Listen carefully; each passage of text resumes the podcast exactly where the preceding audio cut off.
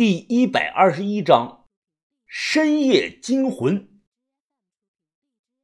夜已经很深了，夏水水披上衣服出来送我，没想到他爸也跟着出来了。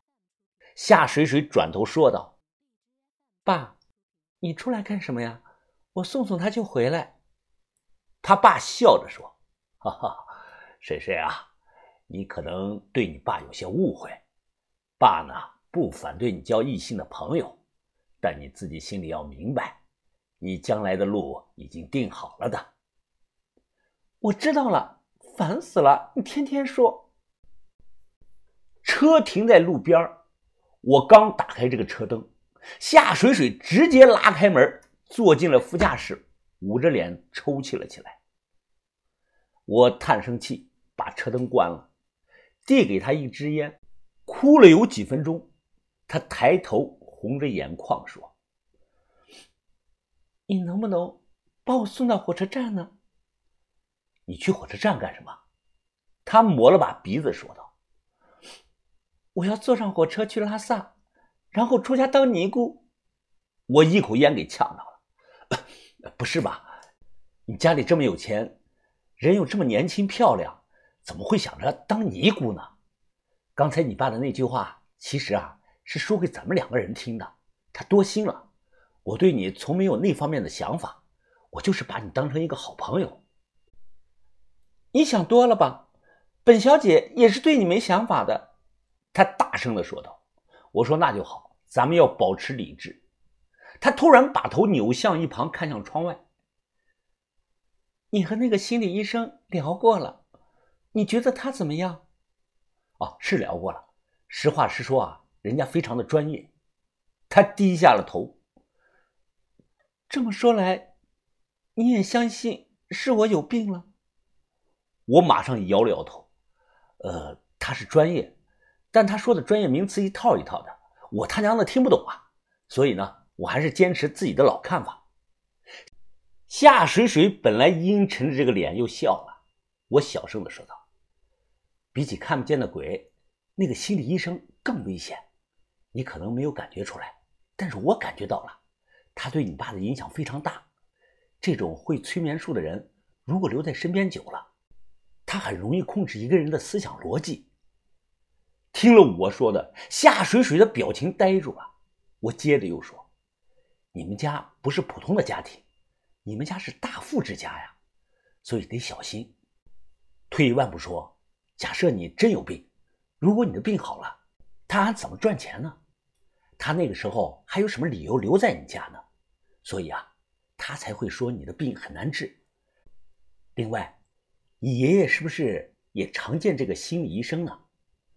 嗯，他有时候会陪我爷爷下象棋，我爷爷也挺欣赏他的。我嘬了一口烟，说道：“除了你爸和你爷爷，你们家还有谁对你亲啊？”夏水水立即又说道：“我还有个叔叔，他看着我长大的，可喜欢我了。就是平常他一直住在部队里。”我点点头：“好，我这里呢有两个办法。”你自己决定用哪个。第一呢，是找人弄死他，尸体丢到湖里喂鱼。第二个呢，不告诉你爸，你偷偷的给你那个叔叔打个电话，你就说心理医生在治疗你的时候啊，把你催眠了，想趁机脱了你的裤子占你便宜。啊！夏水水立即捂住了小嘴儿，吃惊的说道：“这这样好吗？这不是在冤枉人吗？”我无语了。他都说你有病了，你还管那些啊？你阅历少，看不透人心。这种人是披着羊皮的狼，你信不信？我敢打赌啊，在他的眼中，你就是只小绵羊，能随便的玩的。光会哭没用，你得反击，而且做就要做到一击必杀。女人呐，要会利用自己的优势。你那个什么表哥，他不是喜欢你吗？你装的骚一点，勾住你表哥。让他彻底的迷上你，然后你就玩离间计，挑拨关系，让你表哥对这个心理医生恨之入骨，再联合你在部队里的叔叔做一个里应外合的局，绝对能把人踢走，懂了没有啊？嗯，我懂了。光懂没用，夜长梦多，你得马上行动，最好明天就开始。另外啊，我让我那个高人这一两天来一趟，咱们同步进行。不过我话说清楚啊，人过来的费用你得自己出。这我知道，你看一百万够吗？啊，用不了那么多，我估计有个一二十万就差不多了。这事儿呢，是我当的中间人，按照江湖上的规矩，你应该给我一笔介绍费的。不过呢，看在你买我们的鱼，又免费的把那个石雕还给我们的份上，介绍费呢就免了。赶紧回去吧，要不你爸又该多心了。夏水水走后，我摇下窗户望了一眼他家的别墅。白天看呀，还没觉得有什么，可晚上我打量夏水水家这个大别墅啊，就总感觉他家始终被一股黑雾笼罩着，阴气森森呐。有部老电影不知道有多少人看过，叫《猛鬼屠房》，那里头闹鬼的白色大别墅就和夏水水家这个整体风格一样。或许是深夜太冷的缘故，我此时坐在这个车内，呼出的气呢都是深白色的。我掀开这个手扶箱，拿出了一枚清代的山鬼铜钱串，挂在了这个车上。我自己留在手边啊，肯定是最好的方孔朱砂老山鬼，包浆油润，而且呢字口立体，几百年下来传世黄亮，自带阳气。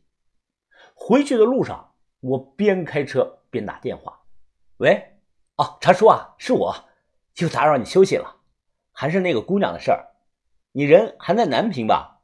能不能亲自来一趟千岛湖呢？路不远，也就两三百公里，小半天就到了。手机那头查户口听后说：“哎呦，我这两天新房子忙着装修呢，我得在家看着点啊。”哎呀，查叔，你啥时候买房子了？这么有钱啊？查户口，他笑着说：“ 哎呀，前年呐碰到个冤大头，挣了几十万。干我们这行的都躲不过孤寡残缺穷。我寻思着，趁这个手头有点钱，赶紧置办些家业先。”我看着这个前方的路况，笑着说：“运气可以啊，查叔，这年头能碰到个有钱的冤大头也不容易啊。查叔，你就来一趟吧，越快越好。”这边的主不差钱，房子什么时候啊都能装修。这事儿啊一旦摆平了，你最低有十万块钱的进账啊！啊，这这那行，啊，我明天早上收拾东西过去啊，预计下午到你那里。好，那咱们明天见。千岛湖是个小城，车少人也少，深夜更是如此。由于着急回去睡觉，我开的相对较快，红绿灯都不带停的。当车速上到了九十啊，前方出现了一段下坡路，我正准备减速呢，很突然的刹车不管用啊，刹车一瞬间完全失灵，连续猛踩了好几下都没有反应，来不及多想，我立即踩这个离合降档，结果因为是一段下坡的路段，车速完全减不下来，生死关头的最后几秒钟，我一把扯过来，这个安全带扣上了，砰的一声巨响。车子失控，冲出了马路，笔直的撞上了路边一棵大树，前挡风瞬间粉碎啊！我整个人也没了知觉，不知道昏过去有多久，可能是十几分钟，也可能有一个多小时。我醒了过来，脑袋死沉死沉的，视线一片的模糊，浑身感觉像散了架一样。我努力的睁开眼，透过碎了这个反光镜，看到自己满脸全是血。